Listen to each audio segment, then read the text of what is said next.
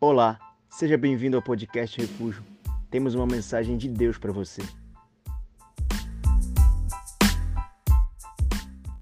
Amém? Graças a Deus.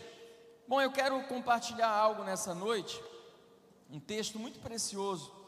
E esse texto ele sempre fala muito ao meu coração, ele sempre aquece muito o meu coração. E o tema da mensagem é quem pode conhecer Jesus. Eu quero ler Evangelho de Marcos, capítulo de número 16, nós vamos ler a partir do verso 1 e vamos tirar uma reflexão para nós nessa noite muito preciosa. Marcos, capítulo 16, verso 1. Assim diz a santa palavra do Senhor. Passado o sábado, Maria Madalena Maria, mãe de Tiago e Salomé, compraram aromas para irem embalsamá-lo. E muito cedo, no primeiro dia da semana, ou seja, domingo, ao despontar do sol, foram ao túmulo e diziam umas às outras: Quem nos removerá a pedra da entrada do túmulo? E olhando, viram que a pedra já estava removida, pois era muito grande. Entrando no túmulo, viram um jovem assentado ao lado direito, vestido de branco, e ficaram surpreendidas e atemorizadas. Ele, porém, lhes disse: Não vos atemorizeis, buscais a Jesus, o Nazareno, que foi crucificado. Ele ressuscitou, não está mais aqui. Vede o lugar onde o tinham posto. Mas ide, dizei a seus discípulos, e dizei a Pedro, que ele vai adiante de vós para a Galiléia, e lá o vereis, como ele vos disse. E saindo elas, fugiram do sepulcro, porque estavam possuídas de temor e de assombro e de medo, e nada disseram a ninguém. Havendo ele ressuscitado de manhã cedo, no primeiro dia da semana, apareceu primeiro a Maria Madalena, repita comigo, Maria Madalena, da qual expelira sete demônios. E partindo ela, foi anunciá-lo aqueles que, tendo sido companheiros de Jesus, se achavam tristes e choravam. Estes, ouvindo o que ele vivia e que fora visto por ela, não acreditaram. Depois disto, manifestou-se em outra forma a dois deles que estavam a caminho para o campo. E indo eles, o anunciaram aos demais, mas também a estes dois não deram crédito. Finalmente, apareceu Jesus aos onze, quando estavam à mesa, e censurou-lhes a incredulidade e dureza do coração, porque não deram crédito ao que tinham visto já ressuscitado. E disse-lhes: Ide por todo o mundo e pregai o evangelho a toda criatura. Quem crer e for batizado será salvo, quem, porém, não crer será condenado. Estes sinais hão de acompanhar aqueles que creem em meu nome, expelirão demônios, falarão novas línguas, pegarão em serpentes, e se de alguma coisa mortífera beberem, não lhes fará mal algum. E se impuserem as mãos sobre os enfermos, estes ficarão curados. Amém. Pai, obrigado por essa palavra, Senhor. Obrigado por ter morrido e ressuscitado. Obrigado por ter usado homens segundo o teu coração para terem registrado tudo isso na tua santa e maravilhosa palavra, Pai. Quando nós lemos esse texto, o nosso coração exulta nós ficamos entusiasmados, ficamos cheios do mover do Teu Espírito dentro de nós. Mas eu creio que há muito, Senhor, para ser revelado essa noite, e por isso nós abrimos o nosso coração para receber a boa semente que é a Tua palavra. Fala conosco nós te ouviremos, que as nossas vidas sejam profundamente impactadas pelo poder que há na revelação do Teu Espírito acerca da Tua palavra. Mais do que o nosso desejo essa, Senhor, é a nossa necessidade e por isso nós choramos em nome de Jesus. Diga amém. Dê um aplauso a Ele, tome seu assento. Glória a Deus. Aleluia. Irmãos, o evangelista Marcos aqui, ele registra o que aconteceu naquele domingo, o domingo da ressurreição. Alguns outros evangelistas você vai ver que eles ah, acabam investindo um pouco mais de tempo para descrever o que aconteceu após Jesus ter ressuscitado dentre os mortos. Marcos ele é um pouco mais conciso, Marcos ele é um pouco mais sucinto, mas esse texto ele fala muito e ele fala acerca daquilo o que eu quero nessa noite, na direção do Espírito Santo, compartilhar com você. Então, esse é o exato momento em que está fazendo já três dias que Jesus havia sido crucificado numa sexta-feira. Maria Madalena e Maria vão então até o túmulo de Jesus, que elas tinham um intuito, que era embalsamar o seu corpo, preparar o seu corpo, como era de costume naquela época os judeus fazerem. E quando elas chegam ali naquele lugar, elas são de pronto aterrorizadas por uma visão maravilhosa. Deus envia um ser vestido de branco para perguntar àquelas mulheres: por que vocês procuram entre os mortos aquele que vive? Ele não está aqui. Se vocês quiserem procurar Jesus, por favor, não o procurem em uma tumba, porque ele não está lá. A tumba está vazia, ele ressuscitou ao terceiro dia. Aquelas mulheres ficam atemorizadas, elas ficam cheias de, cheias de temor. Então Jesus começa uma saga de se revelar a algumas pessoas. E sempre que eu penso na morte, na ressurreição de Jesus, eu fico me perguntando, irmãos, o que eu faria no lugar de Jesus? Você já pensou um pouquinho sobre isso? O que você faria no lugar de Jesus após você ter sido humilhado, após você ter sido espancado, após você ter passado por toda a via crucis e ter chegado no Gólgota e despido ah, os soldados tirando a sorte as suas roupas, alguém colocando uma coroa de espinhos, batendo na cabeça, cuspido no rosto. Anás, Caifás e Pilatos, todos, aqu todos aqueles que tinham talvez o poder de livrar Jesus daquilo, eles se omitem e com a sua omissão eles praticam um terrível ato de injustiça. O que você faria no lugar de Jesus? Assim que você ressuscitasse no domingo, aonde você iria? Com quem você falaria? O que passaria no teu coração? Bom, eu já pensei trocentas vezes sobre isso, e todas as vezes que eu tento me colocar no lugar de Deus por algum instante, eu agradeço a Deus por eu não ser Ele. Porque pensa comigo, irmão, você passou por tudo que Jesus passou. Quando você ressuscitasse ao terceiro dia, sabendo que você é mal no seu coração, como eu sou mal também o que nós faríamos no terceiro dia? Eu acho que eu viraria o John Wick da Galileia. Eu estou falando sério. Eu, eu, eu viveria as chamas da vingança. Revenge. Lembra do Revenge? Eu ia fazer igual a Emily Thorne, eu ia atrás de um por um, irmão. Eu acho que eu desceria na casa de Pilatos igual o Raiden.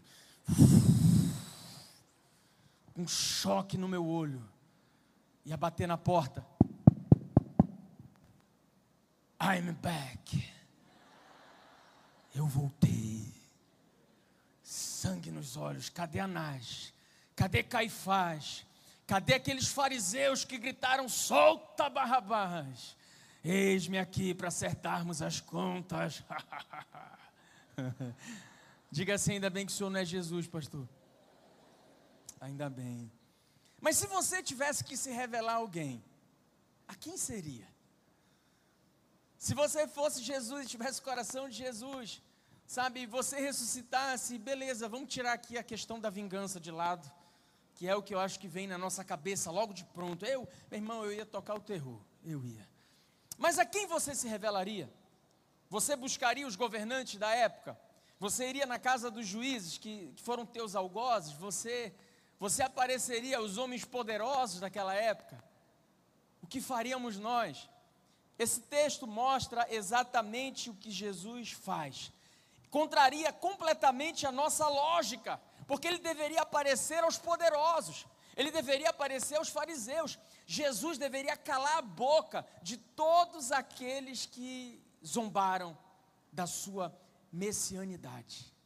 Jesus contraria a nossa lógica, e é por isso que quando escreve 1 Coríntios, Paulo diz: Olha, não esperem lógica nas coisas de Deus. No capítulo 1, versos 27 e 28, Paulo escreve, diz assim: Olha, o Senhor, Ele escolheu as coisas loucas desse mundo para confundir aqueles que são sábios, Ele escolheu os fracos para confundir aqueles que são fortes. Então a primeira coisa que a gente precisa entender é que Deus não trabalha com lógica. Diga para o seu vizinho: se Deus trabalhasse com lógica, eu não estaria aqui, irmão. Eu também não estaria aqui se Deus trabalhasse com lógica. Sabe, o mundo normalmente ele estabelece para nós uma visão meritocrática de relacionamento. Nós somos assim. Você, em todos os seus relacionamentos, você espera receber algo em troca. Sim ou sim? Você espera. Se você entrega afeto, você espera receber afeto. Se você entrega fidelidade, você espera receber fidelidade. Se você entrega amor, você espera receber amor. A nossa atenção e o nosso afeto quase sempre são direcionados a quem nos corresponde. Caso contrário, você tira o time de campo, você sai fora. Nós somos criteriosos nos nossos relacionamentos. Nós somos criteriosos para escolher, escolher bem os nossos relacionamentos. Vou te dar um, um, outro exemplo. Quantos empresários nós temos aqui essa noite? Dá um sinal aí, você é empresário. Quando você é empresário, vai contratar alguém para a sua empresa, quais os critérios que você estabelece quando você coloca lá na internet Procura-se colaboradores. O que, que você espera de um colaborador? O que você espera de alguém que vai trabalhar na sua empresa? O que, que você põe? Você põe assim: olha, procura-se colaboradores que sejam preguiçosos, que gostem de tirar uma soneca depois do almoço. Procura-se empregados que estejam cansados e sobrecarregados. É vocês que eu quero na minha empresa. Nós não fazemos isso. Óbvio que não. Nós queremos aquilo que é o melhor, nós queremos um critério alto. Então nós somos tendenciosos, e esse aqui é o problema, a achar que Deus faz da mesma forma que nós fazemos. Como nós estabelecemos um padrão de relacionamento, como nós estabelecemos um alto padrão para nos relacionarmos, a gente muitas vezes é enganado por esse senso meritocrático e a gente acha que Deus age da mesma forma. E o pior, a religião muitas vezes ela é pautada exatamente nisso, na meritocracia. Historicamente, muitos pilantras, muita gente mau caráter, usou a fé das pessoas, falando de meritocracia, para se dar bem. E até nos dias de hoje isso acontece. Houve uma época em que criaram a ideia do purgatório, que nunca foi bíblico. O que é o purgatório? Você era o cristão Raimundo, aquele que está com o pé na igreja e outro no mundo. E aí você morre, você, Satanás não te quis no inferno, mas parece que não deu para entrar lá também. E aí criaram essa ideia do purgatório. Olha, ele está no purgatório. Ah, e o que ele precisa? Historicamente, ele precisa pagar indulgências para que ele possa então subir aos céus. Ele precisa que você acenda a vela para que ele possa se encontrar com a luz. Ele precisa que você ore e, e reze muito por ele. Irmãos, a Bíblia diz que da feita que você morre, segue-se o juízo. Então, ah, não, não existe essa ideia de merecer, não existe essa ideia de que eu preciso pagar ou que eu preciso me penitenciar. A religião quase sempre, por isso, transforma Deus em um ser muito distante. Sabe por quê? Aqueles que têm uma visão correta acerca de si mesmos conseguem olhar e dizer assim: cara, eu não tenho como ser próximo de Deus, eu não tenho como servir a Deus. Eu sou muito pecador, eu sou muito errado, eu não presto, eu sou a verme do cocô, do cavalo do bandido, e por isso eu não tenho como me achegar diante de um Deus santo. E as pessoas muitas vezes aceitam essa, esse rótulo de que você não pode se relacionar com Deus, de que você não pode ser íntimo de Deus, de que você não pode, diante de um processo, se tornar aquele que Deus quer que você se torne. A religião, ela tem esse, infelizmente, esse poder de que Deus, ele só se revela aqueles que efetivamente se sacrificam, aqueles que são muito bons, aquele que é o mais inteligente, o mais bonito, o mais poderoso. Na religião, Deus é alguém para você temer e obedecer, caso contrário, ele vai te punir. Eu já ouvi muito isso, já vi pais e mães fazerem isso. Começou uma chuva, o primeiro trovão que dá, tá vendo? Papai do céu tá ralhando. Ralhando, a gente nem usa mais esse termo, mas usaram muito para mim. Deus vai te castigar. Ó, oh, papai do céu aí, papai do céu, tá brigando. Fizeram muito isso contigo, Robson? Papai do céu tá brigando. O bicho vai pegar. Então a gente quase sempre cresce com essa sensação de um Deus distante, de um Deus com quem a gente não pode se relacionar.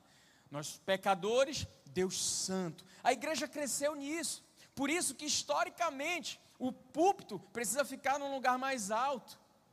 Porque historicamente ah, há quem acredite que o sacerdote é alguém diferenciado e diferente de quem está embaixo. Se cria essa ideia de que quem está aqui em cima é muito santo e muito bom, e quem está embaixo é só a membresia.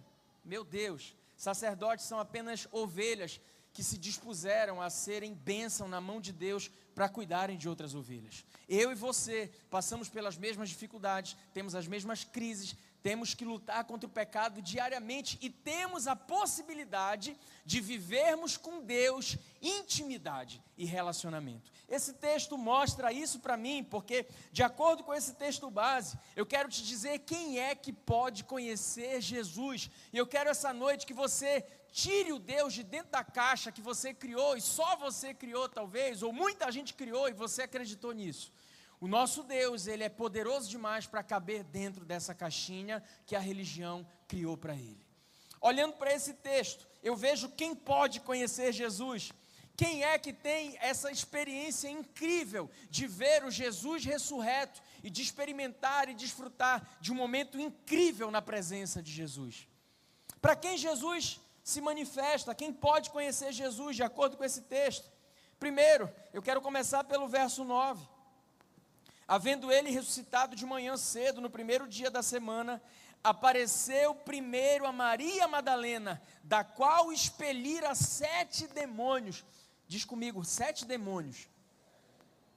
É demônio pra caramba, irmão, fala a verdade. A primeira, primeiro tipo de gente que pode conhecer Jesus é gente cujo arrependimento é maior do que o pecado que cometeu. Quem experimentou arrependimento pode verdadeiramente se relacionar com Deus. Sabe, Maria Madalena, ela não tinha só alguns pecadinhos de estimação. Maria Madalena, ela não era alguém que simplesmente tinha uma vida um pouco errante. Irmão, Jesus expulsou um time de futsal de demônio e mais o banco de reserva da vida dessa mulher. Para que o diabo tenha essa legalidade de agir e de entrar na vida de alguém, é preciso que a pessoa dê uma brecha para ele. É preciso que a pessoa dê legalidade para ele. Maria Madalena era, não era só uma pecadora, era muito pecadora. Era uma ex-endemoniada. Há quem diga que tinha sido a mesma mulher pega em adultério. Uma mulher que era marcada pela, pela sociedade da época. Uma mulher rotulada pela sociedade da época. Uma mulher que provavelmente, dizem os historiadores e teólogos, ganhava a vida como prostituta. O The Chosen, acho que mostra um pouquinho isso. Ah, e é muito bonito quando aquela, a Maria Madalena ela passa por lutas e ela tem ali um, um pseudônimo, ela tem um apelido, talvez um nome que alguém deu para ela nas ruas daquela cidade. E ela sofre, sofre, sofre, e a religião tenta, tenta, tenta, até que um dia Jesus cruza o caminho daquela mulher. Uma mulher com um passado completamente condenável. Pois é, eu acredito que Deus ama, gente, aqueles que tinham tudo para dar errado na vida. Se você parar para tentar descobrir quem é o homem que a Bíblia diz que é o homem segundo o coração de Deus, você toma um susto. Eu lembro quando na, nas minhas primeiras células, há muitos anos atrás, o meu líder disse assim: olha, Davi foi conhecido como homem segundo o coração de Deus. Eu já disse isso aqui várias vezes. Quando eu escutei isso, eu falei assim: eu quero conhecer então a vida desse homem que foi segundo o homem, segundo o coração de Deus. E quando eu comecei a estudar a vida de Davi, eu vi que a Bíblia estava falando de um adúltero homicida. E eu falei: Deus, se esse é o homem segundo o teu coração, o senhor está precisando ir no cardiologista. porque é feio o negócio.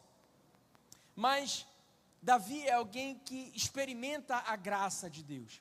Davi é alguém que experimenta de um arrependimento genuíno. É alguém que a graça de Deus superabundou na vida dele. Então ele pode se relacionar com Deus. Jesus se revela a quem não merece, mas é alcançado através do arrependimento. É interessante demais isso. Eu já preguei em uma outra ocasião aqui sobre uh, o princípio do segundo. E é interessante como Deus ele se apaixona pelo segundo. Muito você sabe que biblicamente, historicamente, o primogênito era quem herdava a bênção, a porção dobrada do pai. E muitos primogênitos foram recusados por Deus. E Deus usou o segundo. Por quê, pastor? Porque o primogênito tinha tudo a seu favor. O primogênito ele podia contar com toda a bênção que já vinha sobre a vida dele. E o segundo? O segundo não. O segundo ele não tinha nenhuma circunstância a seu favor. E aí, se você reparar, Deus escolhe Abel e rejeita Caim. Deus escolhe Isaac e rejeita Ismael. Você vai ver muitos momentos Deus fazer isso.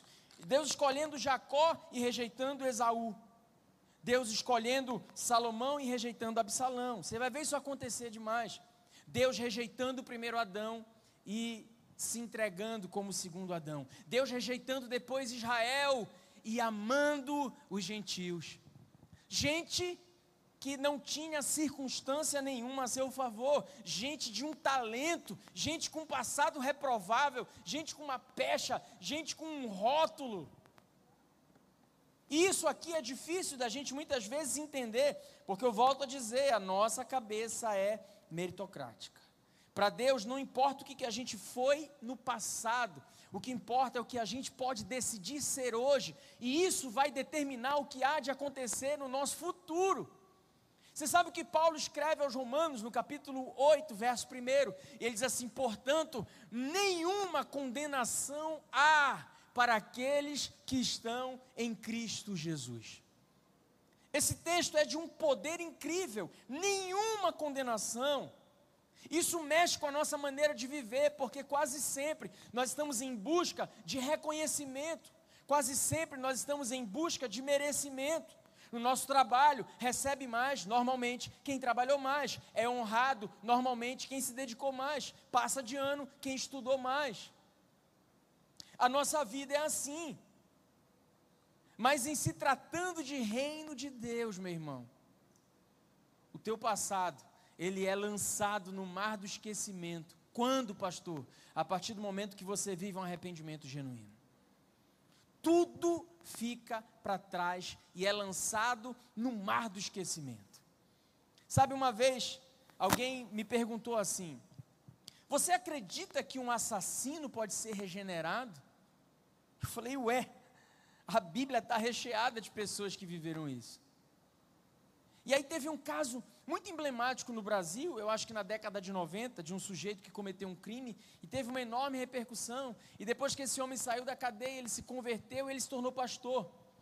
E alguém chegou para mim para zombar e disse assim: Poxa, é por isso que eu não sou evangélico, porque vocês aceitam até ex-assassino. Eu falei, querida, se ex-assassino não fosse aceito, o apóstolo Paulo não tinha escrito as 13 cartas que ele escreveu, não seria o maior apóstolo, o maior líder do cristianismo depois do próprio Jesus.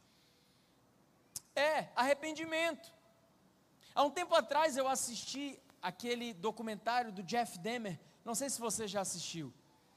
Uh, ele foi um dos primeiros serial killers dos Estados Unidos e ele, ele assassinava e pior, ele comia a carne das, das vítimas dele. E a série ela não retrata muito bem isso, mas eu fui ler e ao que tudo indica, Jeff Demer se batizou nas águas antes de ser morto. Pastor, ele se arrependeu? Eu não sei, porque arrependimento é algo que é entre ele e Deus. Mas eu te digo algo precioso que talvez você nunca tenha parado para pensar, meu irmão. Se Jeff Demer se arrependeu verdadeiramente, o serial killer chamado de canibal pelos americanos vai estar no mesmo céu que a gente. Se ele viveu um arrependimento genuíno, então ele vai para o mesmo lugar que nós. Pastor, isso é bíblico? Sim. Jesus está na cruz entre dois ladrões. Um começa a zombar dele. O outro vira para ele e diz assim: Rei, lembra de mim quando entrares no teu reino? Ladrão a vida inteira. Ah, não, praticou nenhum tipo de ato penitencial. Não seguiu nenhuma placa denominacional, não foi adepto de nenhuma religião, ele simplesmente se arrepende de uma vida regressa e diz para Jesus: Tu és rei, eu reconheço que tu és rei, eu sei que tu vais para o teu reino. Será que tem lugar para um ladrão arrependido no teu reino? E Jesus então entrega a maior promessa que alguém pode receber: ainda hoje você vai estar comigo no paraíso. Jesus se revela.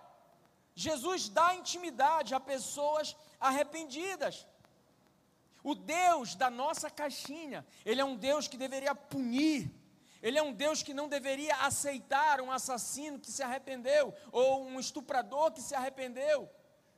Essa é a nossa lógica humana.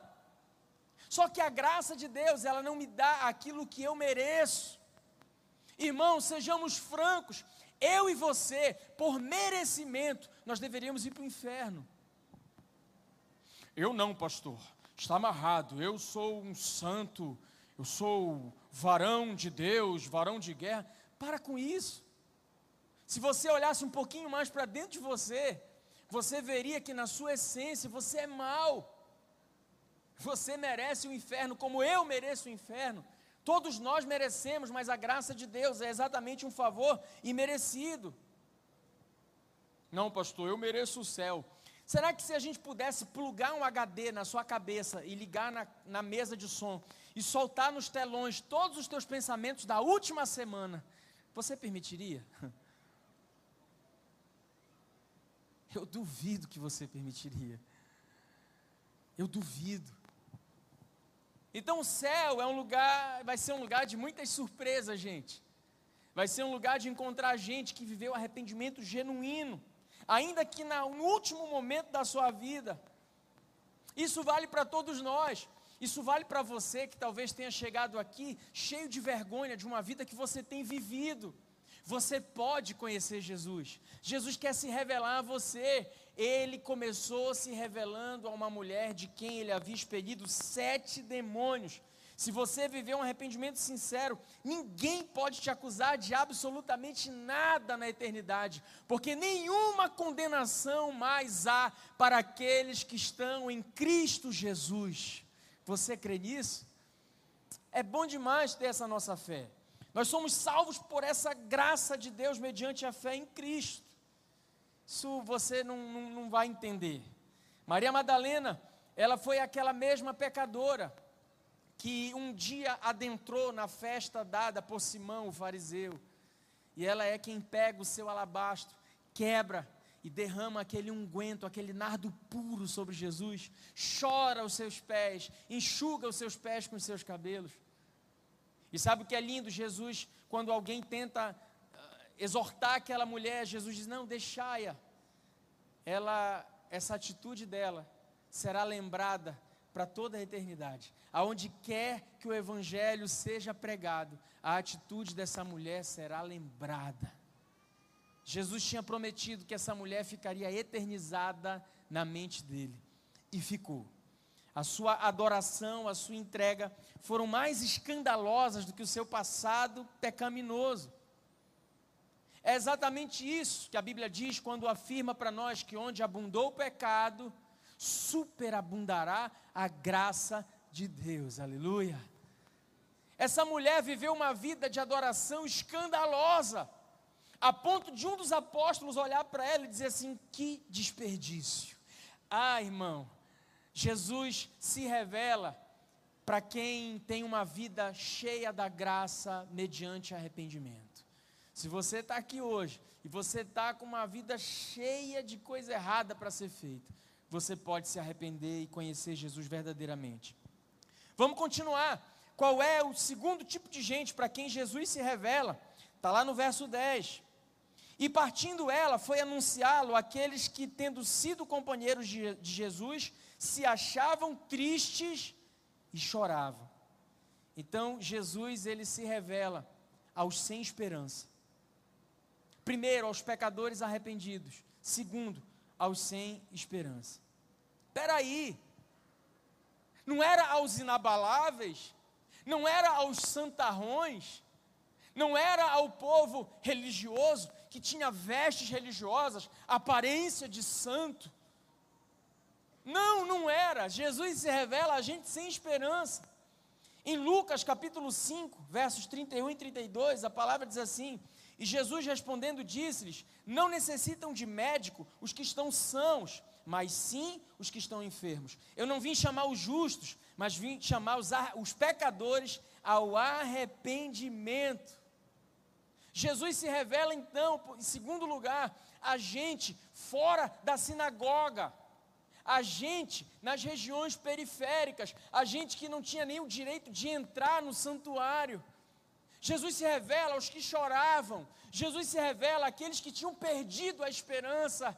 Jesus é a esperança para aqueles que perderam a esperança. Esse texto me aquece o coração por causa disso porque ele me ensina que há esperança para quem perdeu a esperança.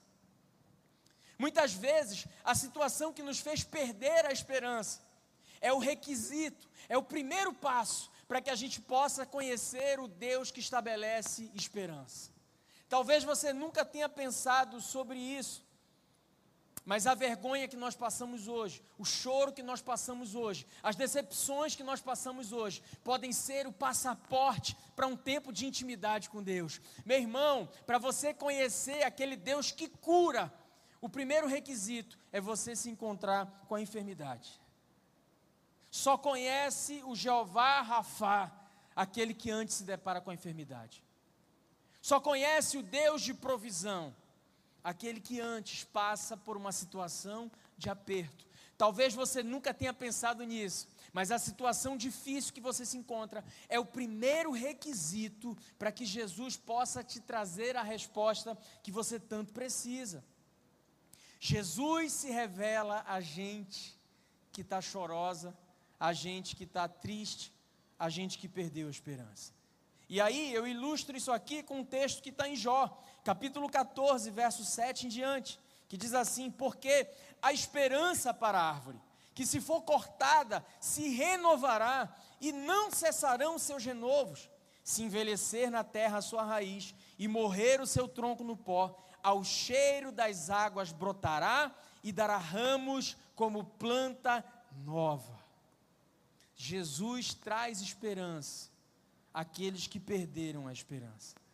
É o salmista no Salmo 127, verso 2, dizendo: Olha, inútil é para nós cedo levantar e trabalhar um bocado, sabe por quê? Porque aos seus amados o Senhor dá até enquanto dormem. Isso é poderoso, gente. Você está dormindo e a Bíblia garante que Deus está trabalhando em teu favor. Você está descansando e Deus está operando, desde que você esteja descansando nele. Aí você pode descansar, ainda que você, como essa árvore descrita por Jó, esteja morrendo, esteja no pó. Bom, Jesus se revela a gente assim.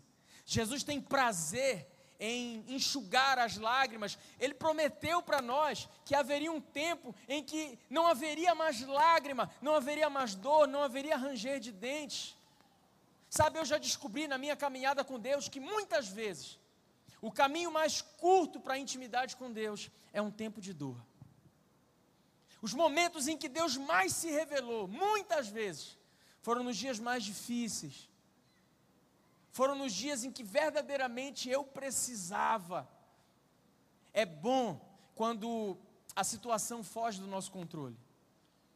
Outro dia um discípulo falou para mim, pastor, eu estou desesperado. Eu falei, por quê? E ele disse para mim, porque eu não tenho mais nada o que fazer. Eu falei, irmão, às vezes é o melhor momento é esse. É quando a gente não tem mais nada para fazer. Porque aí finalmente a gente consegue entregar na mão de Deus e dizer, Deus, eu não tenho mais nada para fazer. Agora é com você. Agora eu estou completamente nas tuas mãos. E Deus gosta de ser resposta para nós, gente. O Deus que se revela a uma pecadora arrependida é o Deus que se revela a pessoas tristes e sem esperança. Há um terceiro tipo de gente para quem Jesus se revela. Verso 12. Depois disso, manifestou-se de outra forma a dois que estavam a caminho do campo. Jesus se revela a gente ocupada. Eram pessoas que provavelmente estavam tristes, tinham vivenciado a perda do seu Senhor. E o que, que eles fazem? Eles retomam a sua vida normal. Eles voltam à sua rotina, eles vão para o campo, eles estão indo para o campo e Jesus se revela a eles. Jesus aparece a esses dois anônimos que estavam trabalhando. Jesus se revela a gente anônima, que tem vida corrida, que está tentando ganhar o pão de cada dia, que está envolto numa série de atividades. Jesus se revela também a esse tipo de gente. E, e ainda bem que ele se revela a esse tipo de gente, porque Jesus me encontrou exatamente quando eu estava mega ocupado. E até hoje eu estou cada vez mais ocupado. E ainda assim a gente tem a possibilidade de conhecer Jesus. Sabe, muitos de nós, a grande maioria de nós, nunca vai subir num púlpito para pregar. Uma vez eu fui pregar num evento e, e logo depois o pastor Lucinho subiu para pregar e ele falou algo, e eu gravei isso no meu coração. ele falou: Gente, 95% desse povo, lá no lugar tinha mais de 20 mil pessoas, era um ginásio. E ele falou: 95% de vocês nunca vai ter a oportunidade que nós tivemos de subir aqui nesse púlpito e pregar. E isso quer dizer que nós não somos pregadores? Não. Isso quer dizer que Jesus está chamando gente ocupada, gente que vai ter que revelar Jesus lá no hospital onde trabalha, no escritório onde trabalha, na sua rua, na escola, na faculdade. Jesus tem prazer de se revelar a pessoas ocupadas.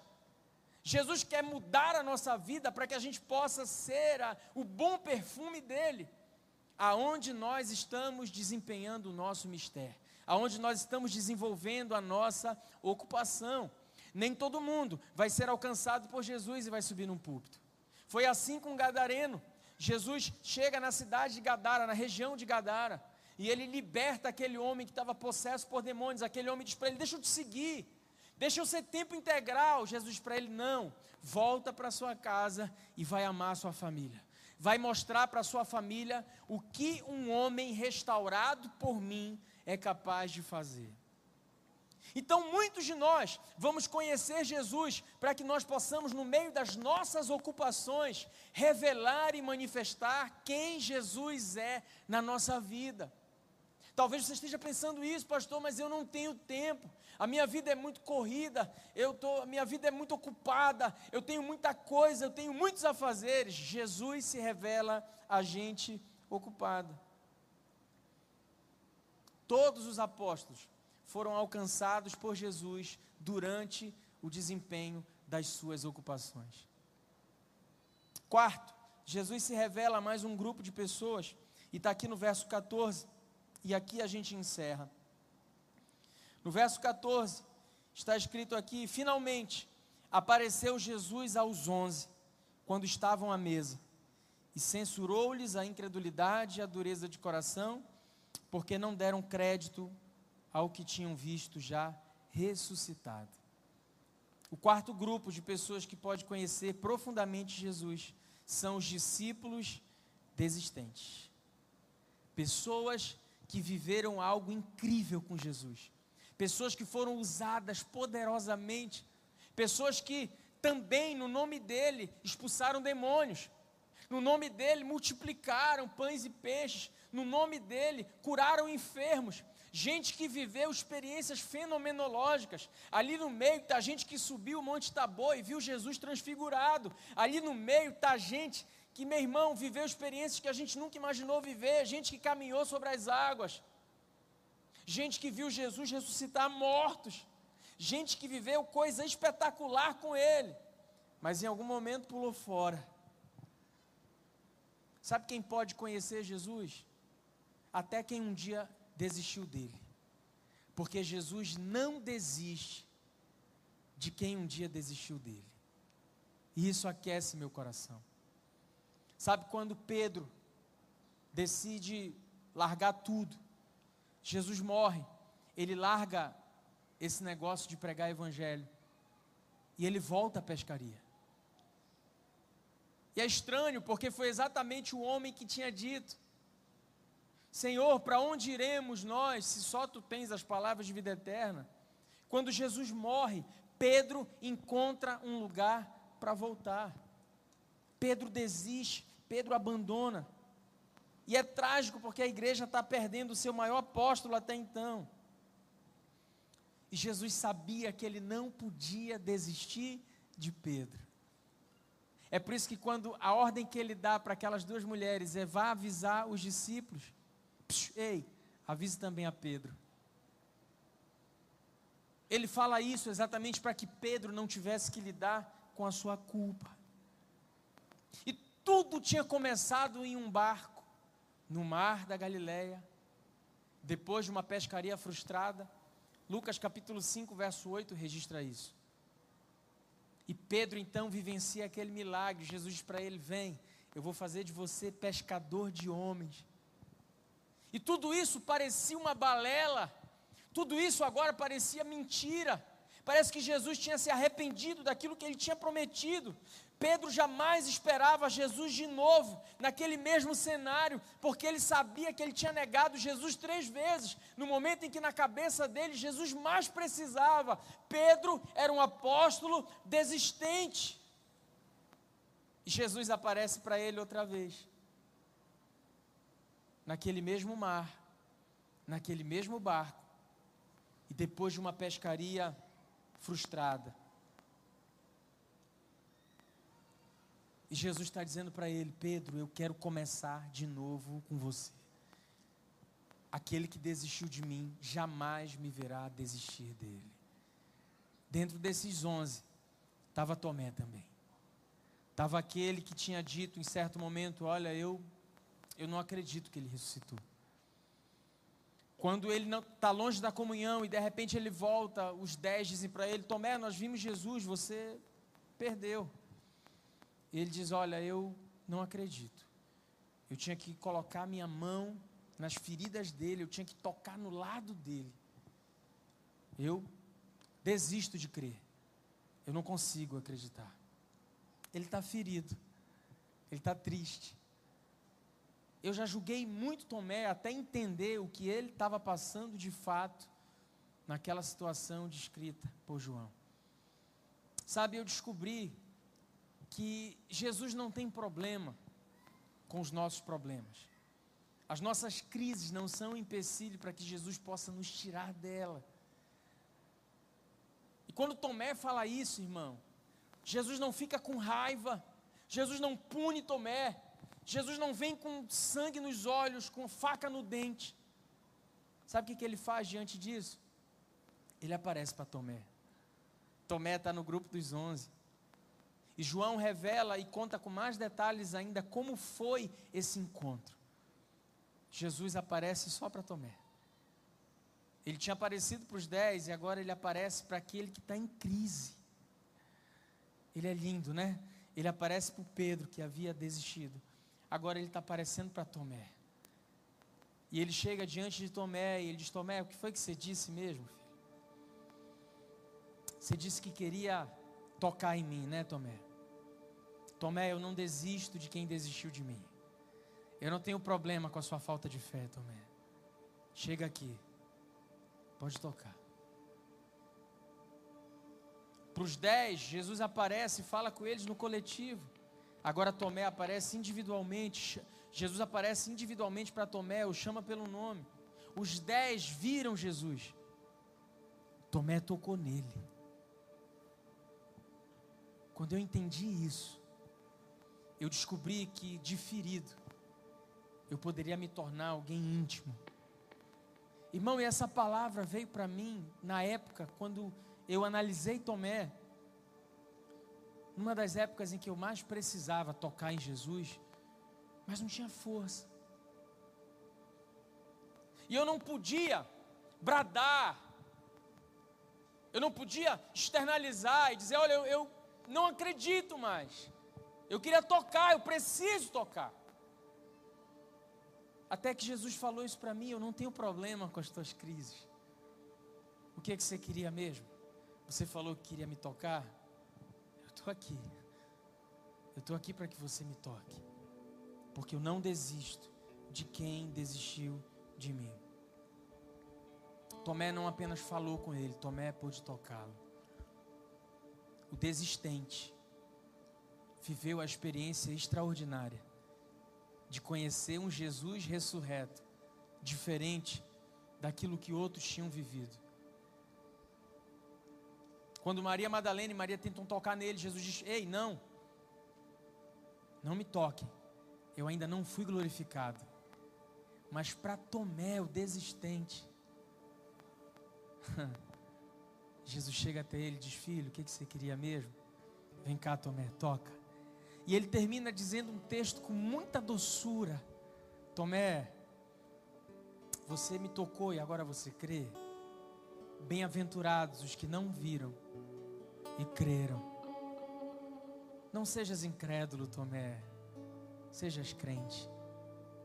Isso não foi uma exortação, gente. Ao contrário do que a igreja prega, que Tomé era incrédulo, não. Um momento de incredulidade não faz de você um eterno incrédulo. Muitas vezes nós vamos beijar a lona mesmo. Muitas vezes as coisas vão dar errado na nossa vida. Muitas vezes. Aí o santarrão vai te dizer assim: não pergunte por quê, pergunte para quê. Mentiroso. Várias vezes você já quis colocar Jesus na parede e dizer: Jesus, por quê? Por que comigo? Por que, que eu estou passando por isso, Jesus? Sabe, irmão, Jesus não prometeu que você não passaria pelo vale da sombra da morte. Ele não prometeu. Sabe o que ele prometeu? Que ainda que se você passasse pela sombra da morte, a sua vara e o seu cajado seriam um consolo. Está entendendo? Ele muitas vezes não é o Deus que te livra da fornalha, mas Ele é o Deus que entra na fornalha com você. Ele não é o Deus que te livra da cova dos leões, mas Ele é o Deus que entra e amarra a boca do leão. Ele é esse Deus que quer se fazer conhecido por você. Tomara que essa noite você também queira conhecer a Ele, meu irmão. Fique de pé no seu lugar. Quem pode conhecer Jesus, pastor? Todos nós. Talvez você tenha se incluído em algum desses quatro grupos. Posso te dizer algo? Eu já transitei pelos quatro. Eu já fui o pecador alcançado pela graça. E desfrutei da graça escandalosa, do escândalo da graça. Eu já fui o sem esperança, choroso triste. Eu já fui. Eu já fui ocupado. Tinha tantos planos, tantos projetos. Estava trabalhando em tantas coisas. E eu já fui o apóstolo. Ah, com tanta vontade de desistir, irmão. Aquela música que a gente cantou aqui no início. Sabe, eu já cantei aquela frase para Deus com tanta verossimilhança no meu coração e dizer para Ele: Deus, como pode me amar, Senhor, sabendo que eu fugiria se a porta tivesse aberta? Eu já cantei isso com tanta verdade para Ele. Tantas vezes eu disse para Ele: Jesus, eu, eu te quero, mas eu não quero mais apacentar a tua noiva. Eu te quero, mas eu não quero mais ser pastor. Eu nunca quis desistir de Jesus, mas já quis desistir várias vezes do meu chamado. E em momentos como esse, eu descobri que eu podia conhecer um Jesus ainda mais fundo. Então eu não sei em qual desses grupos você se encaixa hoje. O que eu sei é que Jesus quer se revelar a você. Pare de procurar onde Jesus não está. A religião prega um Jesus morto. Pare de procurar entre os mortos aquele que vive ele não está pendurado numa cruz, ele não está, ele ressuscitou, a cruz está vazia. Pare de procurar entre os mortos aquele que vive. aquele que quer ser conhecido por você, meu irmão. Eu quero orar por você essa noite. Por você que quer dizer para ele: Jesus, eu sou essa pessoa. Eu hoje tomei coragem de dizer: Eu quero te conhecer. Eu quero ir mais fundo. Eu quero ir além. Eu não quero que o Senhor seja só a minha religião. Eu quero que você seja o meu amor. Eu quero que você seja o meu amado. Eu quero que você seja o meu amigo íntimo. E talvez você tenha chegado aqui hoje tão desesperançoso. Mas Jesus está aqui para você hoje, Tomé, que disse que precisava tocar nele. Ele está aqui. Ele não vai te brigar, ele não vai te odiar, ele não vai te jogar no inferno. Ele está aqui para te perdoar. Ele está aqui para te envolver. Ele está aqui para te abraçar. Ele está aqui para amar você. Ele está aqui para mudar a tua história. Ele está aqui para mudar o teu futuro. Ele está aqui para mudar o teu destino. Jesus apareceu para Tomé. Quem sabe Jesus não preparou tudo isso aqui hoje para falar com você, para falar exclusivamente ao teu coração. Então não perde essa oportunidade de responder a Ele, de dizer a Ele: Jesus, eu quero te conhecer. Jesus, eu quero ter um encontro contigo. Jesus, eu quero voltar para casa. Jesus, eu quero te tocar. Eu quero ser livre de toda incredulidade. Eu não quero mais viver esse momento de frieza no meu coração. Eu quero te conhecer, eu quero ser íntimo teu. É com você que Jesus está falando hoje, meu irmão. Se é com você, eu quero orar por você. Eu quero te convidar a sair do seu lugar e vir aqui à frente. Eu quero orar pela tua vida, eu quero orar pela tua família, pela tua casa, por um novo tempo. Vem, sai do seu lugar.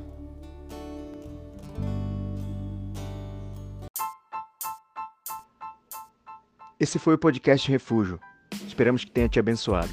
Para mais informações sobre nosso ministério, acesse nossas redes sociais.